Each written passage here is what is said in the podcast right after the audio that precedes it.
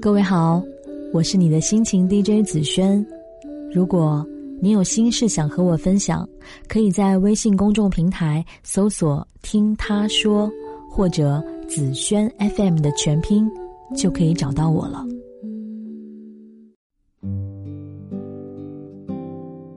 一个女人最心酸的一生是怎样的呢？哪个女人不是嫁给了年龄，最后郁郁而终？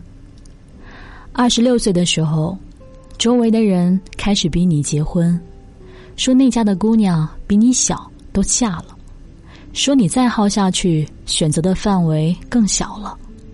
亲戚在群里聊起谁谁家的小伙儿还单着，父母催你回家和对方见上一面。你见了二十多个家人介绍的对象，你每次和那些人聊完以后，觉得还不如自个儿过好呢。二十八岁的时候，一个他们眼中门当户对的男子，你们互相面试的自我介绍，他说：“你挺适合结婚的。”你低头只微微笑道：“哼，你确定你一点都不喜欢他？”但是双方家长已经开始张罗婚礼了。结婚前的一个月，你和闺蜜促膝长谈，你说：“只想单身。”闺蜜说：“女人啊，迟早结婚生子，别犟了，大家都一样。”二十九岁，你们的婚礼简简单单，但面对那么多没有见过的远房亲戚，你尴尬又慌张的挤出脸上的笑容。终于，任务似的完成了婚礼。婚礼大概都会这样，司仪为了来点气氛，喊着麦克风说。那么，二位新人就亲一个吧。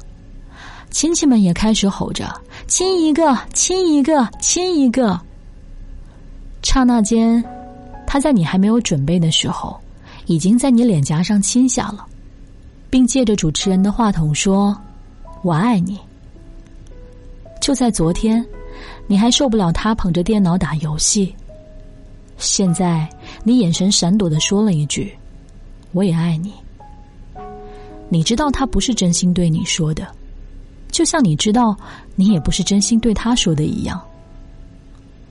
形式走完了，谈不上浪漫温馨。你看着两家亲戚还在敬酒寒暄，想着这就是你们想要的吧，我也算是给了交代吧。想着想着，一身酒气的他扑了上来。三十岁的时候。你没想到怀孕了，家里人催你辞掉工作，他们说你老公在公司干得越来越好，说你又赚不了大钱，让你在家安心养胎。家里人不让你一个人出门，更收起了你的高跟鞋，不让你用化妆品，好像做什么事情都有一双眼睛盯着，就连你陪嫁时候的那辆二十万的车，你也没有再开过。仿佛生活一下子失去了自由。白天可以做其他的消磨时间，一到晚上你就开始胡思乱想。你希望他可以早点回来陪你，但是电话那头不是加班就是出差，谁让他要养这个家呢？在那一刻，你根本没得选择，你只能无条件的接受和妥协。三十一岁的时候。孩子出生了，大家都围着孩子，你躺着却感觉空荡荡的。尽管在怀孕期间他没怎么陪你，但是从孕检到生育的钱都是他拿出来的，到底是他的骨肉啊！他看着孩子，怎么看怎么欢喜，那笑容是你从未见过的。三十二岁的时候，为了照顾孩子的吃喝拉撒。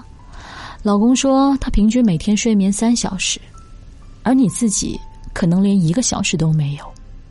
你要算准了时间给孩子喂奶，还得时不时的被哭声惊醒。老公说，他第二天上班眼睛睁不开，你却连白天都要被小孩子折磨。婆婆说你家务干不好，孩子带不好。老公说你不工作还惹老人家生气。你特别委屈。但又不能哭，那你们生你们带啊。家里两平米不到的厕所，成了你的歇息处。你不再抱怨马桶熏出来的臭味，你甚至想着，能多待一会儿是一会儿。家人在外头喊你，你对着镜子梳理好头发，擦干额头的汗水，摆了几个曾经拍照的 pose。这是你每天最幸福的五分钟。门内是孤身一人，门外是阖家美满。三十五岁了，你试图再次融入这个社会，你面试了好几家公司，但是相关经验和专业都不行。邻居说他们不想让孩子输在起点上，就给孩子报了双语班。你听着有点道理，但自己拿不出钱。你硬着头皮，只好跟老公提，毕竟他也希望孩子好啊。你看得出老公在单位憋屈，毕竟那些能干的小年轻都上来了。一想到这个社会的竞争越来越大，你第一次放大声音对老公说：“让孩子学得好，也是希望孩子将来有所选择。”老公终究是给你钱了，你感觉到老公是不情不愿的。你琢磨着，自己还是得去赚钱。三十八岁，孩子上一年级了，你低头跟经理请假，听到一句：“一把年纪还出来上什么班？”你和老公一起参加开学典礼，老师把老公拉到一边，不知道说了什么。回来，老公告诉你，给孩子报课外辅导班，你顿时觉得老公开窍了。四十岁，孩子三年级，你也在单位工作三年了，虽然赚的少，但你还算满足。这个时候有政策说开放二胎，家里人开始做你跟老公的思想工作。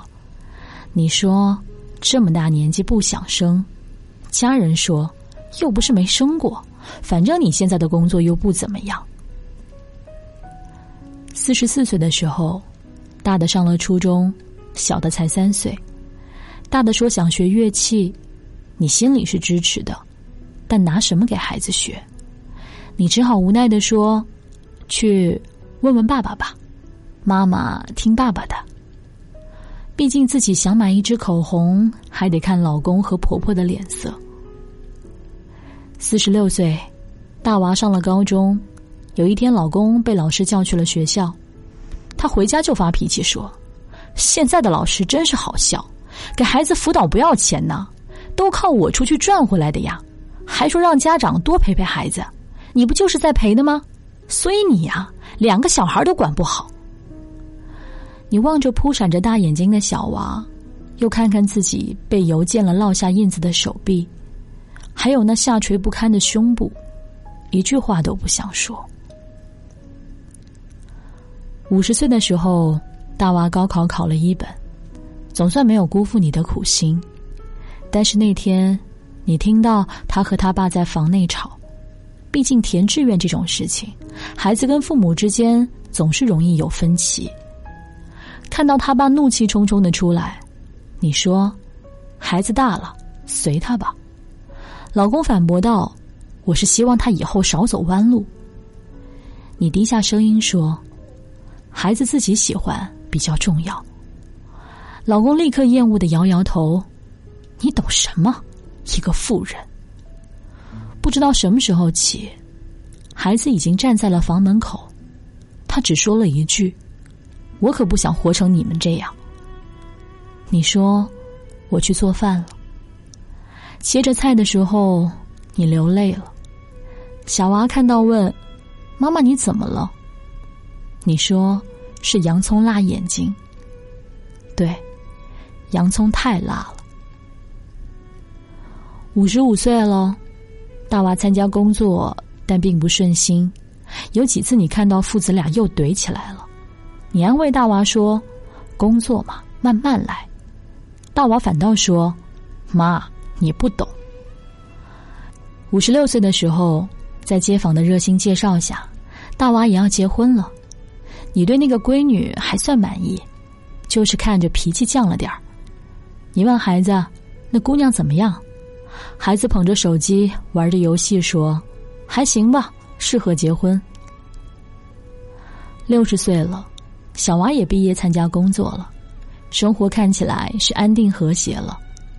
同床三十年的这个男人，顶多算是亲情。如果别人说爱情终究会变成亲情，那么亲情之前却未必是爱情。算了，都这个岁数了，多想无益。你曾经的姐妹开始穿上漂亮的旗袍，你羡慕她们去公园聊天喝茶。有一天，你把臃肿的身体塞进了隔壁大姐送你的那条红裙子，对着镜子怎么看怎么美。这时候，老公开门进来说：“这一副什么妖艳贱货的模样，快脱了脱了。”儿子刚说：“让我们帮着带孩子。”七十岁了，大娃的孩子长大了，而小娃却说坚持丁克，甚至不婚。这家里上上下下又开始闹腾了，你心里却跟个明镜似的。罢了罢了，儿孙自有儿孙福。七十五岁的时候，他终究是先病倒了。这个曾经一起生活了三十多年的男人，现在躺在医院的白色床单上，身上插满各种管子。根据医生最后的话，老头子怕是不行了。那一刻，你哭了，孩子们安慰你说：“别伤心了。”你是为了这个男人哭，但更为了自己哭。人这一生，无论是简单充实，还是光辉短暂，曾经再有怎样的经历，都是要尘归尘，土归土。既然生命只有一次，我们总想为自己而活。你其实很想问他一句：这一生是你想要的吗？你是否曾经有后悔过？你还有没有遗憾的事？话到嘴边，还是没有说出口。因为你知道，当年三十岁的那一场婚礼，就已经证明了，那不是他想要的，当然，也不是你想要的。那么，是你错了，还是他错了？或者你们都没有错？那么是谁错了呢？如果不喜欢对方，为什么要勉强将就？如果有喜欢的人，为什么没有积极争取？如果婚姻过得委屈，为什么没有坚持要离婚？如果人生可以重来，为什么你还是一样？往后的日子，你整天坐在阳台上摇摇椅。孩子们说你是太想念老伴了，而你心里想的是：就这样吧，就这样吧，就这样吧。我是子轩。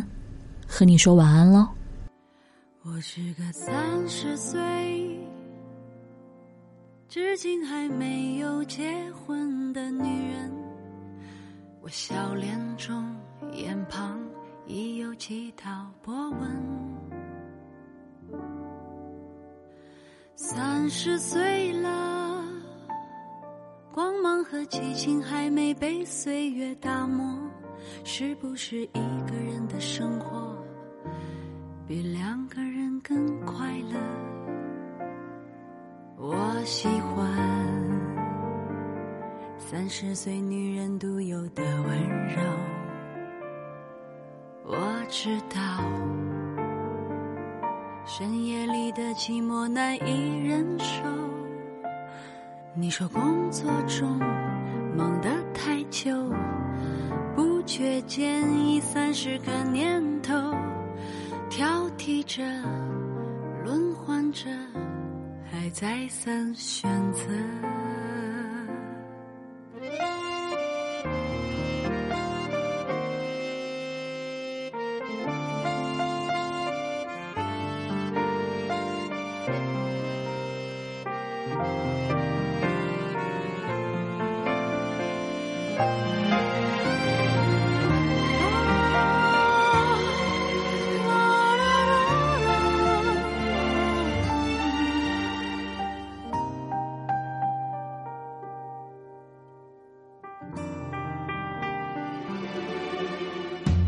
个三十岁，身材还没有走形的女人。这样的女人，一定留有当年的一丝青春。可是这个世界，有时候外表决定一切，可再灿烂的容貌。住衰老，